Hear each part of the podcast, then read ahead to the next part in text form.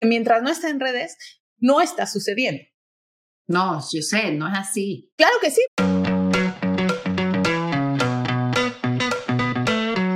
Hola, ¿cómo están? Soy Josette Rivera y estoy con Leonor Suárez.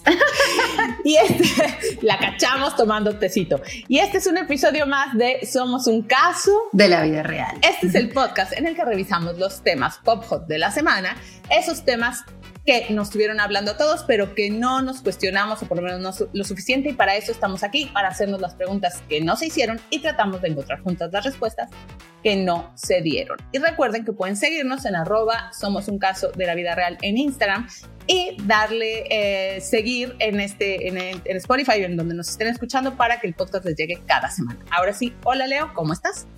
Hola Joe, ¿cómo estás tú? Esta semana, ¿qué tal, eh? Venimos a hablar de nuestra gente preferida, de Benito y de Shakira. Parece que no nos vamos a librar de ellos nunca, por más que hacemos la intención, pero no, porque si ustedes no lo vieron, Shakira esta semana se despidió de Barcelona. Bye bye. ¿Y cómo lo hizo? En Instagram, obvio, donde pasa todo. Donde si no pasa, no pasó, según yo. Según yo sé. Según, según mi argumento. Les vamos a hacer la pregunta porque yo soy de las que cree que si uno no lo hace oficial en Instagram, no está sucediendo. Eh, Leonor no está tan de acuerdo, pero la pregunta es, ¿no es oficial hasta que no está en Instagram? Vamos a hablar de eso, vamos a hablar de eso, yo sé. Y sobre todo de Piqué, que se puso ahí a decir cositas que no nos gustaron ni un poquito. No, Piqué que de verdad está acabando su propia tumba, yo no sé, la verdad. Total. Y por otra parte, eh, también, no sé si vieron esta misma semana, bueno, a principios de la semana anterior, la primera portada en español de la revista Time Magazine, que es un momento histórico, vamos, aplausos, serpentinas, todo. ¿Quién tiene esa portada? El amigo de Leonor. Y ahí sí yo me revelo. La pregunta es, ¿por qué Bad Bunny? Porque en serio no había otro. Él se lo merece, yo sé. Te voy a explicar por qué. Porque me vas a escuchar, por favor. Me vas a escuchar. Necesito, que me lo expliques, porque de verdad me queda todavía la duda.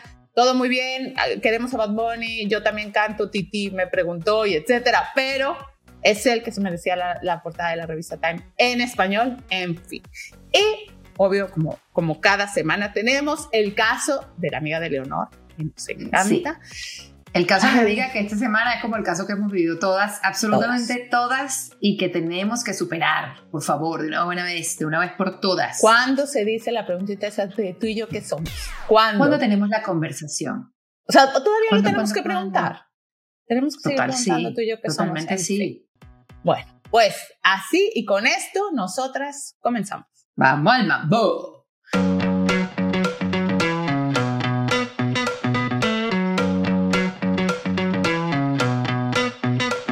Ahora sí, Leo, ¿qué dijimos? ¿Qué dijimos la semana pasada? De que hablamos de los tipos de hombres, eh, Homo sapiens, que nos hemos encontrado en la vida. Yes. Y tuvimos buena respuesta, ¿eh? Muchos se sintieron aludidos. A mí me llegaron unos cuantos mensajes por ahí, como que le estábamos dando en el clavo. Yo creo que no nos equivocamos. Este, hay, un, hay una. No solamente este, este, este episodio que pasó eh, es útil, fue útil para nosotras y para, y para ponernos en alerta. Creo que también fue útil para algunos que eh, están en ese camino y que pues necesitan identificar exactamente dónde están y tal vez mantenerse en su espacio cuando están en el proceso de evolución. Esperemos que algunos lo hayan entendido, que, o bueno, habrá el que honestamente se quiere quedar ahí y que no tiene ninguna intención de moverse, de evolucionar, todo bien, todo bien eh, también. Entonces, encontrar a alguien de su misma especie. El problema es cuando te encuentras con alguien que no es de tu misma especie y el problema es ir, terminar sufriendo siempre por estas historias de no terminar de no entenderse. Eh, yo te contaba que había visto un, un, un texto en el que decía una, una experta en dating, decía que por qué nos costaba tan, no será tan fácil, o por lo menos parecía que era más fácil que nos vieran desnudos a hacer las preguntas pertinentes, ¿no? Decía, ah, es que yo me ha costado tres veces. Vamos a hablar de eso, vamos a hablar de eso al final porque te tengo el caso de mi amiga que tiene que ver con eso me gustaría que ah, comentáramos eso. Me Entonces, gusta, me gusta. horses. Quiero a tu amiga. Sí, Quiero hablar con sí, tu amiga. hay que hablar con mi amiga y hay que hablar con todas esas amigas que están en una situación que vamos a hablar al final del show. Y aquí este caso es que lo que dijimos es que no era Benito, era Raúl Alejandro, el hombre que estábamos esperando. Correcto. ¿Y por qué? Porque bueno, también en la misma, y ese va a ser el tema que vamos a hablar también, en la misma, en la misma entrevista en la que le hacen el perfil a, Bad Bunny para Time Magazine, él, él comenta sobre que el primer beso en cámara como actor fue con Gal García Bernal para una película que, está, que, que están trabajando juntos y que él dice que es un castigo divino por haber estado con tantas mujeres. A mí esta frasecita me sonó a soy un perro y me la paso bien. Soy un womanizer. Soy un womanizer y todo bien. Y a pesar de que, como dijimos, Bad Bunny, eh, pues es una, digamos, una figura muy mm, progresista y transgresora hacia adelante en cuanto a, los lenguajes visuales y a, y a, cómo él utiliza la música para hacer cierto tipo de denuncias y de defensa de la comunidad LGTBQ, todo ese tipo de cosas, realmente el hombre que queremos no está en Benito, que es un womanizer y así autoproclamado, está en un hombre como Raúl Alejandro, que nos encanta. Entonces, pues ahí les dejamos eso. Y si no lo han, si no lo han escuchado, vayan y vean el episodio anterior. Y aquí quiero entrar al tema de por qué Bad Bunny debía o no ser la primera portada en español de Time. Em, y quiero decir que sin dudar del éxito de Bad Bunny, de los logros alcanzados, de todo lo que ha hecho, me parece, en lo personal, uno, dos puntos muy importantes. Leí la entrevista me parece que le falta, o sea, a él en sus declaraciones, él mismo se autodefine como un chamaquito, creo que lo es. Creo que le estamos poniendo una responsabilidad encima que no sé ni siquiera si está preparado para manejarla. O sea, no se siente una voz de los latinos, no se siente, ¿sabes? Porque él lo que dice, bueno, un día digo una cosa, el otro día digo la otra, no sé qué. Cosa perfectamente entendible a su edad, pero muy peligrosa, ¿no? Cuando tienes el, el lugar que, que, la sociedad, la industria te está dando, ¿no? Yo creo que ahí sí necesita o ponerse las pilas y ser ese personaje que necesitan los latinos en Estados Unidos, o no aceptar esta carga. Bueno, eh, eh, no, porque hay un momento en que dices, no, acepto la industria, acepto el dinero, acepto los reflectores, pero a la hora de hablar digo barbaridades que lo habíamos comentado con las Kardashian y el riesgo cuando tienen que hacer statement políticos. Yo creo que a tu punto, o sea, él, él sí se merece eh, el reconocimiento de haber logrado que el español esté en un lugar que no había estado nunca antes. Es decir, si vemos las, las cifras que cita el propio artículo de Time, habla de que ese quinto álbum de estudio de Un verano sin ti, el último, fue el álbum de mejor desempeño en la lista Billboard del año, de todo el año. Venció a Taylor Swift y venció a Harry Styles. O sea, si usted está escuchando Taylor Swift y usted está escuchando Harry Styles y no está escuchando Bad Bunny, está mal en la vida. y luego rompió todos los récords de tours, o sea, generó millones de dólares, 435 millones de dólares en un año calendario con su último tour, em, con este, con este, o sea, es impresionante la cantidad de dinero y la cantidad de impacto que ha tenido. Y además, por tercer año consecutivo, tercer año consecutivo fue el artista más escuchado en Spotify. Todo esto sin pronunciar, digamos, una, sin cantar completamente una canción en inglés. ¿Qué pasa con Bad Bunny? Bad Bunny ha logrado lo que en la, en la, misma entrevista de Time dicen ha sido el primer efecto quizás del reversed crossover. ¿Por qué? Porque nosotros conocíamos los grandes eh, íconos de la música latina cuando hubo el gran Latin Boom, que fue con Shakira, que fue con Ricky Martin. Todos, todos estos artistas lo que lograban y lo que trataban era de hacer música siendo latinos, hacer música en inglés, que atrajera a las audiencias angloparlantes, digamos, o a la gran industria de la música que, cuya sede es Estados Unidos. Entonces, ¿qué hace Bad Bunny? Lo importante del español es que Bad Bunny no ha, eh, digamos, no ha dejado de producir música en español para eh, captar audiencias en, en, inglés y en otros idiomas. Eso es un logro. Eso es un logro inmenso y creo que por eso está allí en esa portada. Pero a tu punto, creo que sí tienes razón en cuanto a que le está pasando algo y creo que está pasándole en todos los aspectos de su vida y cuidadito, cuidadito Bad Bunny que lo venimos diciendo, porque este, te, montas en una portada como esta, con esa responsabilidad como tú estás diciendo, y de repente como que no tiene muy claro el mensaje de cuál quiere asumir, porque sabe que las palabras también tienen efecto y que sabe que está en un lugar donde su, donde su altavoz es muy, muy amplio. Él yo creo que no sé si está preparado en este momento para, para eso. Pareciera que sí, pero pareciera que tampoco quiere. Digo, que tampoco quiere ser esa persona. No, no tiene, pero mira, y justamente por eso yo ni siquiera cuestiono a Bad Bunny como Bad Bunny. Me parece que lo que hace y los logros y el español y todo esto, que yo también te lo decía el otro día, me parece que él es su producto de un momento histórico. O sea, claro, su éxito es, es, producto de que existe Spotify, de que eh, la música llega a todos lados inmediatamente, porque, Total. vamos, podríamos compararlo con Julio Iglesias o con, hubo fenómenos musicales en español que rebasaron fronteras sin tener internet y ahí sí, eh, y vendiendo discos de verdad, o sea, LPs. Entonces, creo que deberíamos medirlo, ¿no? Pero bueno, es su momento y sin duda en este momento es lo más importante. Es lo más importante, también hay que decir que en cuanto si hablamos de la tecnología en sí misma, es verdad, o sea, Bad Bunny es un producto de su tiempo, él empezó en SoundCloud, es completamente un producto digital, yo siempre lo, lo, lo, he, lo he, asociado con el streaming, o sea, de, de, de hecho lo he comentado para mí Bad Bunny realmente es el rey del streaming, ¿no? Y es como es, esto que ha logrado con, esta, con el empuje de las plataformas, pero también es cierto que tampoco es sano con, compararlo con artistas del pasado, porque a pesar de que sí el esfuerzo era mayor, también es cierto que había una industria mucho más grande detrás de estos artistas y que el control de la industria era mayor. Ahora lo que pasa es que también la gente tiene más control de escuchar lo que quiere escuchar. Y evidentemente hoy él es un fenómeno de su tiempo y es lo que te digo. O sea, creo que ha habido decir que es el más importante de todos los tiempos, me parece arriesgado, me parece muy arriesgada que Time haya decidido esto con Bad Bunny. O sea, a mí, yo a quien me cuestiono aquí es a Time. O sea, me parece que se montaron sobre un fenómeno que es cómo, cómo tengo, cómo hago una portada viral, porque sabían que entonces esta portadita se iba a reproducir. Cuando uno sabe que estos fenómenos funcionan así, y Time incluso, lo comentaba con una amiga, no dudaría que incluso tenga una carga política importante la decisión de una portada como esta. Y sobre todo me preocupa que luego Time diga cosas como es el digno heredero de Frank Sinatra. Es como, o sea, hello. O sea, cuando me dicen Michael Jackson, Frank Sinatra, Bad Bunny, es como que dices, hey, justo por lo que tú dices, ¿cómo vamos a comparar? No puedes comparar, eh, y no dudo del talento de Bad Bunny, pero son figuras totalmente distintas, con momentos totalmente distintos y con un impacto distinto. Y lo que yo te decía, podremos decir Bad Bunny, Frank Sinatra, Michael Jackson, cuando dentro de 50 años hablemos de Bad Bunny. Yo no creo que Bad Bunny en este momento podamos decir que él es independientemente de la yo música. sí creo, yo creo que estamos, yo creo que estamos subestimando a veces, creo que creo que estás subestimando un poco a la figura de Bad Bunny como hace mucha gente. Creo que creo que el, el sí hay, hay, es, un, es, un, es un, Bad Bunny es un personaje complejo.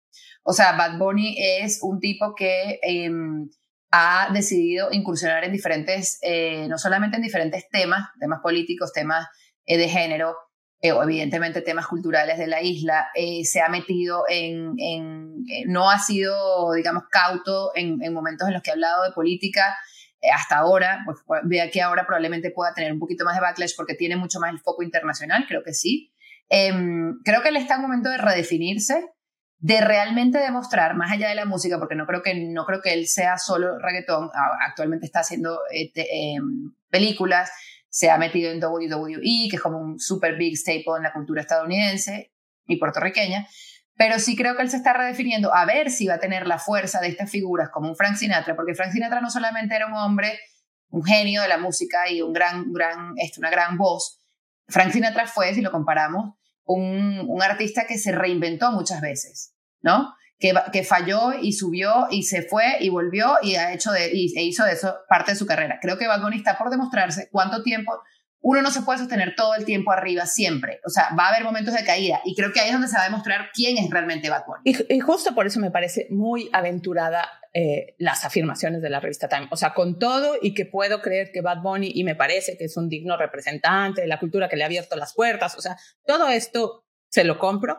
Creo que antes de, de él, como tú dijiste, le, abrieron el camino. Por supuesto, hubo una Shakira, hubo una Gloria Estefan, hubo este, un Ricky Martin, José Feliciano. Había todo este movimiento que fue abriendo poco a poco, incluso un Romeo Santos y llena estadios de gente que también no habla español. Entonces, creo que él, sin duda, es corona, ¿no? Todo este movimiento, pero hoy ya montarlo en esa tarima incluso con Beyoncé es como, eh, bueno, bueno, bueno, bueno, bueno, o sea, la revista Time de repente dije, yo creería que Bad Bunny se merece la portada de Billboard, se merece el gran artículo del New York Times, pero no sé si la primera y probablemente única portada en español de la revista Time era para Bad Bunny. Yo insisto que Yo creo que sí, yo sí creo que sí era para él la primera portada en español, por lo que ha logrado precisamente en el idioma español, castellano, pero estoy de acuerdo en el que probablemente se le esté dando una responsabilidad que no sabemos si puede asumir. Esto parece como cuando le dieron a Obama el Premio Nobel de la Paz.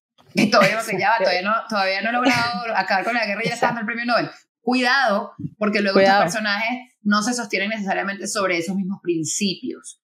Tan, hablemos además de que está a caballo con, con Kendall Jenner, que no sé qué tanto español le está enseñando a Kendall Jenner. Exacto, que es cuando digo, ¿en, qué idioma hablan estos dos? Alguien que me explique, porque si él no habla inglés, eh, es como, algo me estoy perdiendo. Y, está hablando cada vez más inglés, esa es la realidad. Pero bueno, yo sí, a mí me gustó mucho, hay que tenerlo, sí, hay que agarrarlo como con pincitas un poquito la parte de, de qué va a pasar con Bad Bunny, está muy chiquito, él tiene 28 años, él se llama un chamaquito como, casi como diciendo, todavía no me juzguen por lo que va a pasar en mi vida, Claro, es que es casi que, que, lo hace como, como, incluso como una advertencia, me pareció casi como asterisco, soy un chamaquito, ojo con lo que me pongan encima. Lo que y es, cuando es cuando dices, bueno, entonces...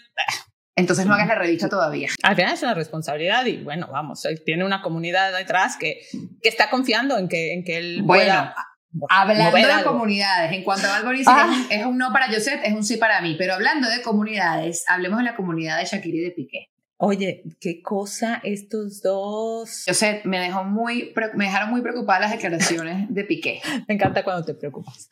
No, no, no, pero grave. No, es que si alguien no escuchó a Piqué, por favor, bueno, no sé si quiero que vayan y No, le vamos a poner aquí un poquito, le vamos a poner un poquito porque vamos a deconstruir lo que este señor dijo. Es cuando vuelvo a aplaudir a Shakira. O le digo a Shakira, ¿en serio te tardaste ocho años en darte cuenta del tipo de idiota que era con el que... O sea...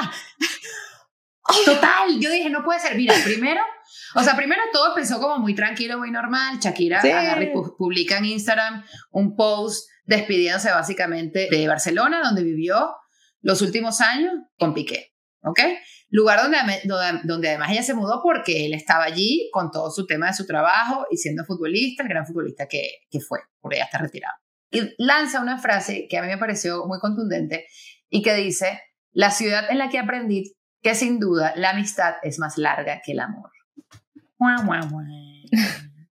Sí, un poco triste. La verdad es que es, un, es un post, o sea, de esos tristes que uno entiende, que uno entiende cuando el cierre implica mucho más que se acaba una relación de pareja, ¿no? Es cuando el cierre, de verdad, son estos, estos momentos de, de donde se te cae el mundo literal, porque y requieres reconstruir e iniciar de cero.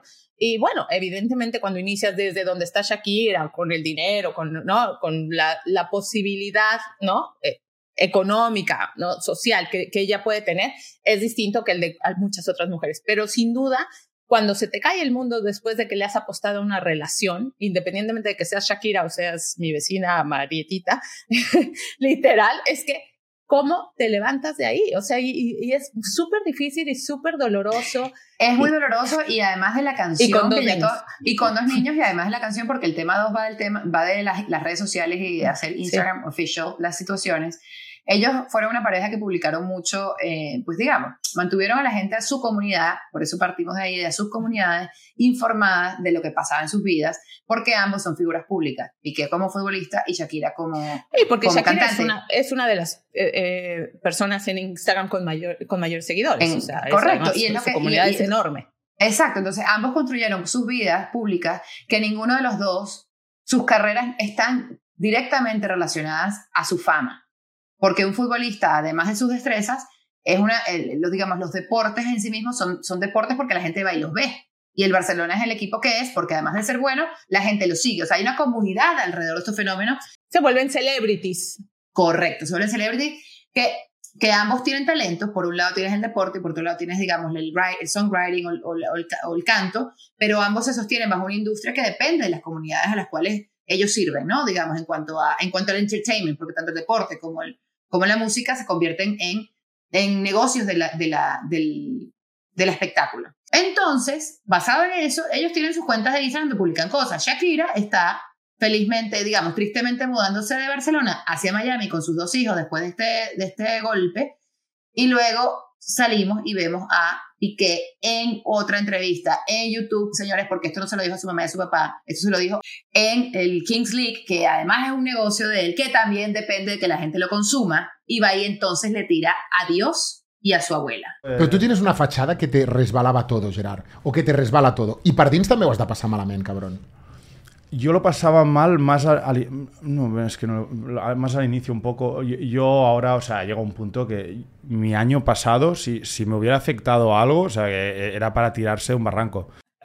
Sí, una entrevista además súper random porque había ido a hablar de cualquier otra cosa, pero obviamente, bueno, el, entrevistador aprovecha un poco. Ni siquiera creo que le hace preguntas tan directas, sino como que él se veía un poco desesperado por, por montarse en el tema, ¿no? Cuando empieza a hablar de que los últimos tiempos han sido difíciles, sí, o sea, finalmente él de repente se desboca, pero hace un primer comentario donde dice, mi expareja era latinoamericana.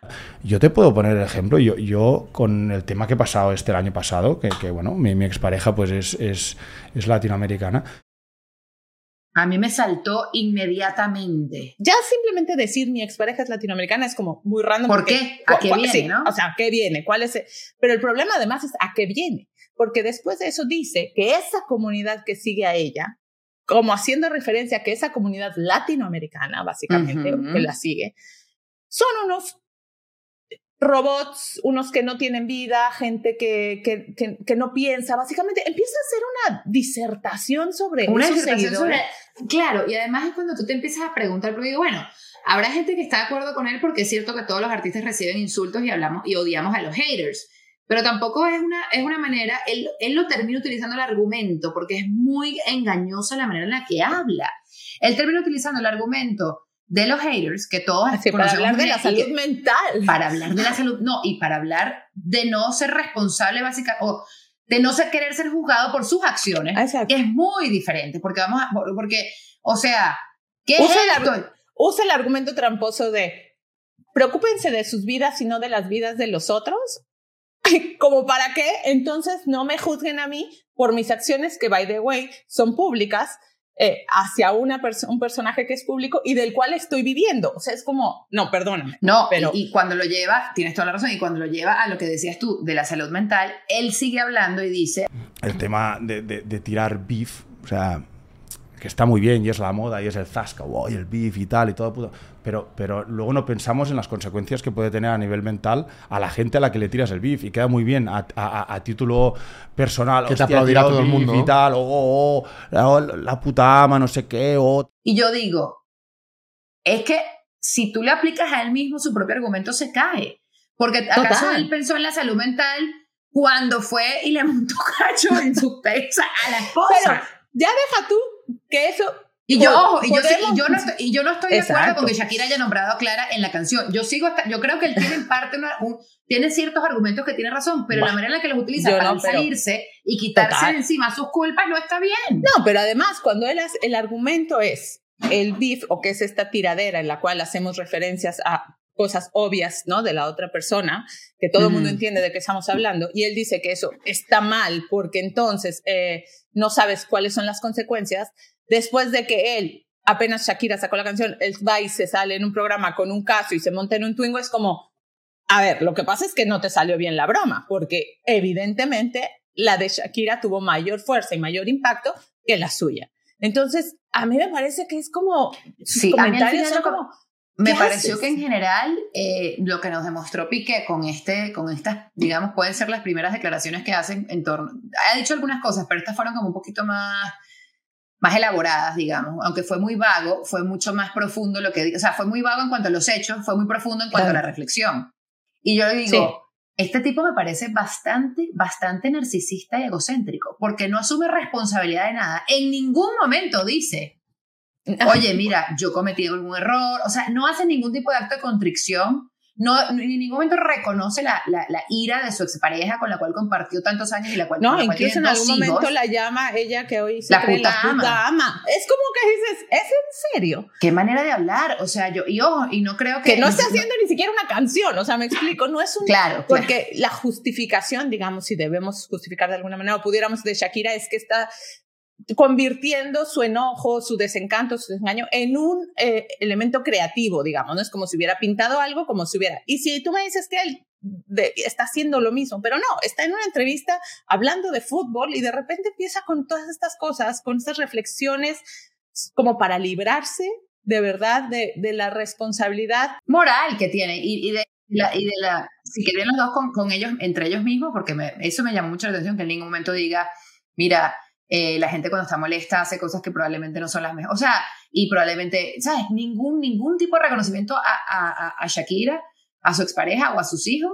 Y entonces, este, sale como muy, como muy, muy frío. Me pareció hasta medio sociópata. O una gente como que, digo, me hizo dudar, me hizo dudar del tipo de relación que tenía con Shakira. O sea, me hizo pensar que esto puede haber sido muy bien una relación ahí medio tóxica. Nos hace ver también ese tipo de hombre que hemos conocido, que es el hombre que no asume, que se equivoca, que es el hombre que monta cacho y luego y dice, bueno, pero ajá, y yo, bueno, como que...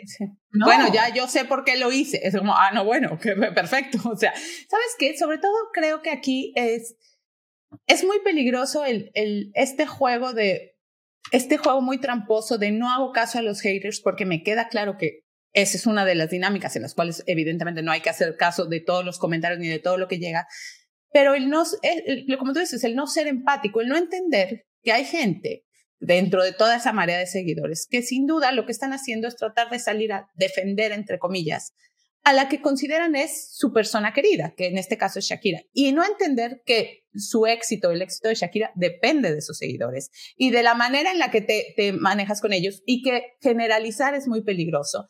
Y sobre todo, que salir a dar estas declaraciones ahora, cuando parecía que estaban las cosas bajando la marea, es volver a inflamar esto, a, que entonces Shakira responda, a que...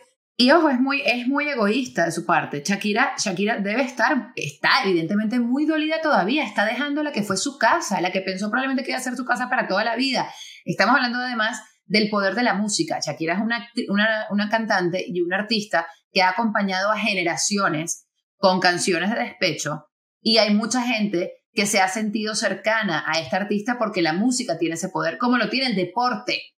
Y él tendría que entender estas cosas, no juzgarlas. Es decir, entiendo cómo la comunidad de Shakira, incluida la latinoamericana, no por ser latinoamericana, sino por hablar español, coño, se es el mismo idioma, y se siente, como si los hubiera engañado a ellos, se sienten como si los hubiera traicionado. Porque así es la música y porque así somos los seres humanos. ¿Qué declaraciones más, eh, más desafortunadas las de Piqué? Honestamente, menos mal que, que, que, la, que la dejó, honestamente le hizo un favor. No, a este punto le hizo un favor. sobre todo irresponsables. Me parecen inmaduras e irresponsables, que es cuando que creo que si en alguien de, de, alguna manera debía caber la cordura, o sea, si ya eh, es en la persona que al final, si tú cometiste el error, entre comillas, tú engañaste o tú fallaste, lo que sea, bueno, en algún momento hace, y digo, ok, me quedo callado, déjenla, dejémosla que decir, pero, va a pasar, pero... Y para decir, José, que empezamos diciendo el tema de Instagram Official, ¿y quién ah, fue el primero que publicó una foto con la Clara Chía en ah, Instagram? Sí, no, claro. ¿Quién fue el primero que empezó a hacer oficial algo cuando todavía ni siquiera esto estaba iniciando? o sea, o sea, yo sí creo que, que, esto de, del Instagram me parece súper interesante y porque para cerrar, bueno, además Shakira y Piqué nos podrían llevar porque a nosotros nos dejó muy sorprendidas esa entrevista, pero sobre todo que hemos visto últimamente esto eh, de publicar en Instagram como una manera de hacer oficiales las cosas y que tradicionalmente los famosos lo hacen porque es una manera en la que ellos se adueñan, digamos, de la narrativa, que antes la tenían las revistas del corazón, ¿no? O sea, dependía de a quién le daban la entrevista, ¿no? Hoy, finalmente, las celebrities encontraron en las redes sociales una manera de hacerse dueños de la información y de manejarla como ellos quieren que salga y no como podría haber estado manejada por otros medios.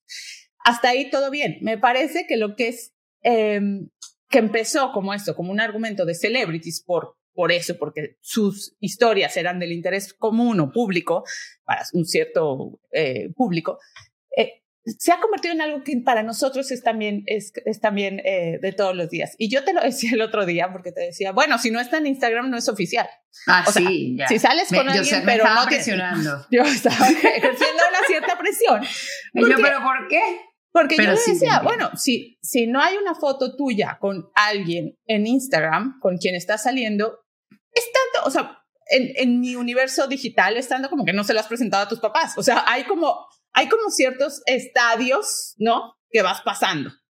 Pareciera y creo que es un poquito engañoso y hay mucha presión sobre eso. Es como el como el estatus, cuando el Facebook el estatus era Exacto, el estatus público. Um, y bueno, y estamos hablando de eso porque It's complicated. it's complicated, papá. Pero yo lo que creo es como que um, si tú formas una comunidad, es muy bonito que la comunidad sea parte del proceso de tu vida, porque por eso son una comunidad, sea una comunidad de amigos de 10, sea una comunidad de amigos de 100, sea una comunidad de amigos de 50 millones de personas. Esas son las comunidades digitales. Yo sí creo que a cierto punto es bonito, así como compartes una, compartir la otra. Pero en cuanto a las relaciones, sí creo que, me, me gusta más lo que hicieron Raúl Alejandro y Rosalía, que maduraron la relación antes de salir a decírselo a los demás, porque sí es cierto que la gente tiene opiniones y no necesariamente todas las opiniones vienen del mejor, del, mejor lugar. Creo que pasa con los amigos, creo que pasa con la familia, creo que pasa con estas comunidades más grandes. Por eso creo que tiene uno que madurar estas cosas. Pero lo que sí es cierto es que finalmente sacar a la luz, o sea, publicarlo en Instagram, es una manera de oficializar. O sea, al Total. final, es En el eso. O sea, actual, sí. el argumento es, si lo haces al principio, a la mitad o al final, es que esta versión de no existe hasta que no salió en Instagram, es así, es un mundo en el que funciona así. Mientras no está en redes, no está sucediendo. No, yo sé, no es así. Bueno, es claro que sí, porque esa gente que, vi- que te conoce a través de las redes sociales. Pero sí está es- sucediendo. Tu vida sucede a pesar de las redes claro, sociales. Pero no está sucediendo para esa gente. O sea, para esa gente no, es Exacto. perfecto. Y no, y no es necesario que se use para esas personas. Yo creo que, yo creo que hay, un, hay, hay uno trazar, trazar las líneas cada quien. Lo que sí es cierto es que, sobre todo en el mundo del, del espectáculo, o sea, Piqué no puede venir a decir que no importa la comunidad. O sea, sorry, Exacto, pero eso es lo que yo creo. O sea, creo que la comunidad importa independientemente de que seas Piqué o no. Por lo menos creo que Shakira llega aquí, eh, llega a Miami, va a ser mi vecina. con su sociedad latinoamericana y su comunidad latinoamericana, la capital de América Latina, Miami, que es, la va a cuidar muy bien, seguramente sí. De verdad, Piqué, es como que necesitas un PR urgentemente. En fin. Leo, tienes una amiga. Tengo una amiga que todo, todo este, este, este show está como bien amarradito en cuanto a temática, porque una amiga y me dice, hablando de, de la vida y poniéndonos al día, me dice que, que empezó, empezó a salir con un chico y que, y que la típica que no sabe dónde está, ya tienen como varios meses viéndose. Y yo digo, ok, todo bien, ¿cuándo van a- o sea, ¿por qué termina siendo tan grave plantear lo que uno quiere en la vida? O sea, yo, yo, yo, yo últimamente ya me, ya, ya me quité esa cosa encima, porque yo dije, toda la vida yo he sido una persona que de los, desde los 18, para mí uno salía con alguien porque se iba a empatar con esa persona, menos que, ¿sabes? Era, era como que parte normal, o sea, yo desde que era adolescente tenía estas conversaciones, ah, ¿tú qué quieres? Yo qué quiero, ¿a dónde vas tú? ¿Sabes? ¿Soy tu novia? ¿No soy tu novia? Esas conversaciones, ahora, pareciera que a partir de cierta edad, por miedo de las dos partes, no tenemos esas conversaciones. Ella lo que me decía es, no, me da, me da como cosa, ¿cómo lo hago? ¿Por qué le digo no sé cuánto? Y yo le digo, pero, ¿por qué no? Pero que además, lo que nos da miedo es que el otro se vaya, ¿no? Casi siempre el punto es, no quiero que se sientan presionados, no quiero que se vayan, no quiero que se asusten, no quiero parecer que estoy urgida, que estoy necesitada, desesperada por un hombre. O sea, toda esa serie de calificativos que nos ponemos en nuestra cabeza, que, que sí es real, o sea, que sí es así y que si el otro se va a ir, se va a ir. Se lo digas en ese momento, se lo digas después. O sea. ¿cuánto tienes que seguir invirtiendo en una historia si no tienes ninguna certeza? Yo, y mira, eh, como tú lo dices, probablemente eh, fui una chica muy liberal a diferencia de, de Leonor. Y, pero llegué a una edad en la que yo decía, o sea, es que yo no te beso, porque si te beso, ya, deja ya tú te beso. Si yo me acuesto contigo es porque yo voy a despertar contigo mañana. O sea, porque yo no me voy a ir a las 3 de la mañana, porque para mí, en mi lenguaje, en mi idea, es, este es un punto de intimidad en el que estoy esperando mantener una cierta relación contigo. Ya luego si le queremos poner novios, este, como quieras, no le podemos agregar muchos, muchos títulos, pero eso creo que es algo que tienes que comunicar, porque tampoco puedes dar por hecho que el otro lo entiende y que el otro está en tu mismo canal. Yo te voy a decir la verdad, yo no sé en qué momento nosotras nos, nos convencimos de que ese tipo de conversaciones asustan a la gente. Yo creo que no es cierto. Bueno, asustan al que te va a asustar. Asustan al que se va a asustar. Yo lo que creo es que sí es cierto que hay maneras de tener esas conversaciones desde un lugar en el que uno está tranquilo. Porque el problema es cuando todo, todo esto que nos pasa a las mujeres a partir de cierta edad, la cual hemos, lo cual hemos hablado, cuando uno pisa los 30, las cosas como, como comienzan a acelerarse y comienza como a, a desarrollarse unos fantasmas y unas cosas internas que si, que si envejecemos, que si, que si no somos tan bellas como antes, que si, Que si los hijos, eh, que si los casarse. hijos, que si vamos a tener hijos, que si no sé qué. Entonces pareciera que no es real, es real, pero es parcialmente real. Es real que el tiempo avanza y es real que nos van a pasar cositas cuando el tiempo corre. Lo que no es real es que nuestra seguridad debería estar atada y depender de eso. Entonces, cuando uno está tranquilo, tú puedes tener conversaciones desde un lugar de ¿qué quieres tú y qué quiero yo? Sin sentir como que se me va a ir el tren, este es el último barco, por favor agárrame porque si no me quedé sola. Y entonces allí cualquiera huye no porque seas una mujer de 30, cualquiera huye porque a nadie le gusta la necesidad absurda, ese, ese clinginess, y no porque sea dramático, sino porque, porque yo quiero a alguien que tiene que estar o sea, eso no le gusta a nadie, ni a los hombres ni a las mujeres. Pero en la misma, en la misma dirección es, también es cierto que el tiempo pasa y que yo no quiero seguir perdiendo. O sea, yo no tengo, a mí, si hay algo que me molestaba, era este de, dejemos que fluya. No, que fluya mis calzones, nada aquí fluye. Porque esto, dejemos que fluya, es, me puedes tener aquí seis meses, ocho meses, un año, que esto fluya. No, dejemos que, fluya es una trampa. Dejemos que fluya es una trampa de no me quiero comprometer. Ahora, ojo, si yo tengo 35, 36, 38 años, tengo todo el derecho de decir, oye, mira, todo bien, yo salgo contigo hoy, salgo contigo mañana, pero yo no voy a salir contigo seis meses para ver cómo nos la llevamos. Porque no me interesa pasarme seis meses de dating contigo. o sea, no, pero, pero, ya va, pero espérate, yo sí creo que me molesta y ya enojada. Yo creo que hay una diferencia de cómo se llevan las conversaciones y de dónde vienen. O sea, nadie quiere perder el tiempo en su vida. Cuando tú, tú, tú inicias una relación a los 18 o a los 20 años ah, diciendo... tienes tiempo para perder.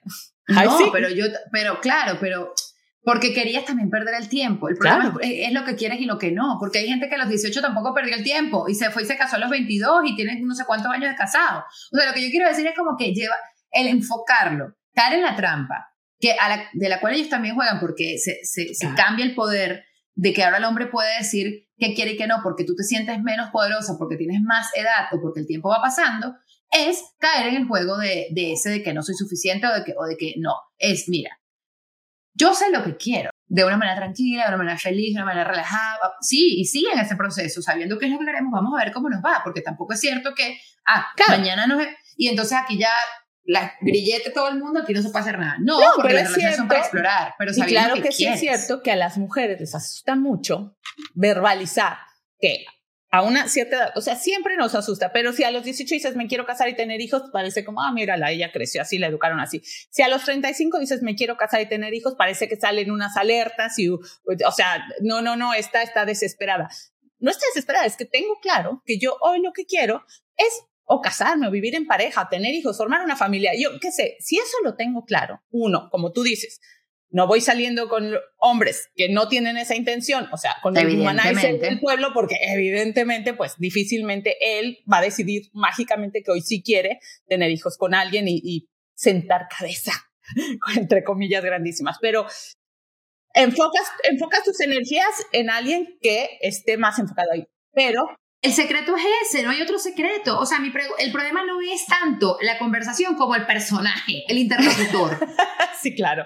Pero, pero es cierto que ojalá todos tuvieran el letrerito colgado. Ojalá, porque ese es el problema, que si las mujeres no vamos por la vida colgándonos tampoco el letrerito, porque nos asusta muchísimo decir este de, oye, sí, yo lo que quiero es hacer, tener una familia e hijos. Y si somos incapaces de decirlo nosotros, todavía nos cuesta más trabajo decir, entender que el otro está en esa postura. Y claro, uno tiene que estar viendo cómo se maneja, descifrando ciertas cosas para saber este. Yo creo que hay que tener la conversación y dejar de ser, dejarse cuenta. Exacto. dejar de ser detectives y tener una conversación honesta. Después, mira, después de la cita dos o tres, tú sabes más o menos dónde está, por dónde van los tiros, como dicen en mi país. O sea, tú más o menos sabes. Y si no la tiene él, la puedes hacer tú, la pregunta.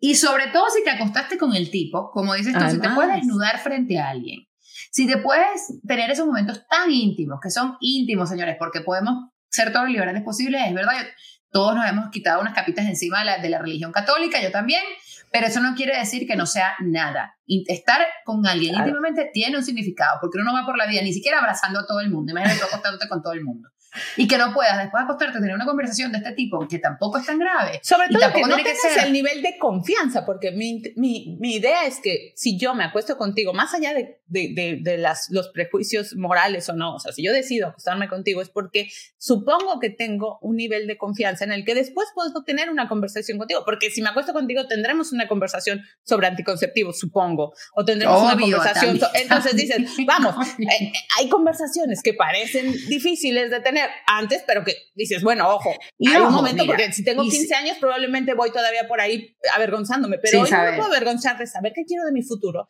no me puedo avergonzar de, saber que quiero o no quiero tener hijos y de dejarlo bastante claro. Y que si el otro no está ahí, entonces tampoco le sigas invirtiendo tiempo. Exacto, porque también las mujeres tendríamos que aprender a decir, bueno, next. Chao.